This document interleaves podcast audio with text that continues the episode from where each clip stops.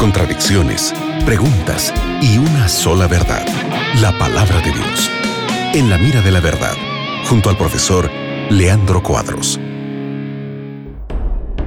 Qué alegría puede estar juntos una vez más aquí en la Radio Nuevo Tiempo para responder las preguntas de nuestros oyentes, que es una alegría saber contar con tu, tu compañía del otro lado de la radio. Mi nombre es Nelson Basiuk y este es el programa En la Mira de la Verdad y estoy junto al profe Leandro Cuadros. ¿Cómo estás, Leandro?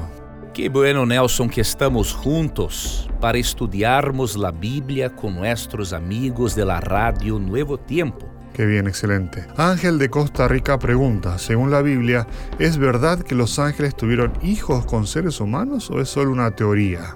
Realmente hay una creencia entre muchos cristianos de que los ángeles tuvieron hijos con seres humanos.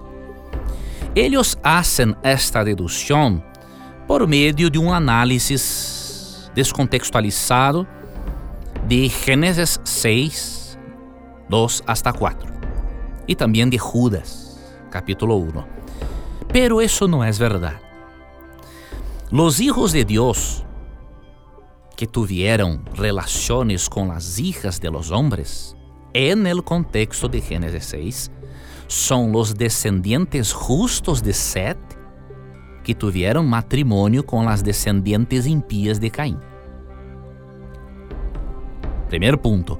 Segundo ponto, em São Mateus 22:30, Jesus ensina que os ángeles são seres assexuados, ou seja, eles não têm capacidade de procriação.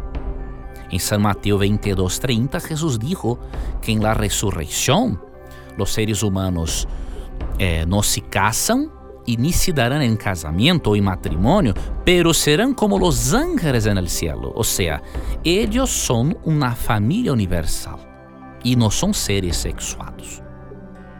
Quando a Bíblia diz em Judas 1, 7, adelante, segunda de Pedro 2, 5 e 6, que os ángeles abandonaram seu estado original de pureza, não tem que ver com práticas sexuais, tem que ver com apartarem-se de Deus e abandonarem sua pureza espiritual quando estavam cerca de Deus, cerca de Deus.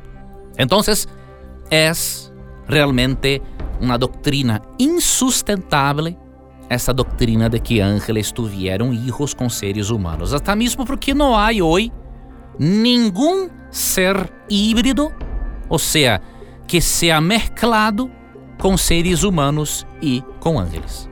Gracias, gracias Leandro por la respuesta y gracias Ángel por tu pregunta.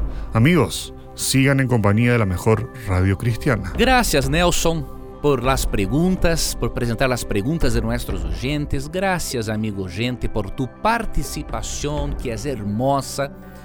E nunca te olvides que sempre que tengas coragem de perguntar, a Bíblia tendrá coragem de responderte. Um abraço e hasta luego. Acabas de escuchar En la mira de la verdad, junto al profesor Leandro Cuadros.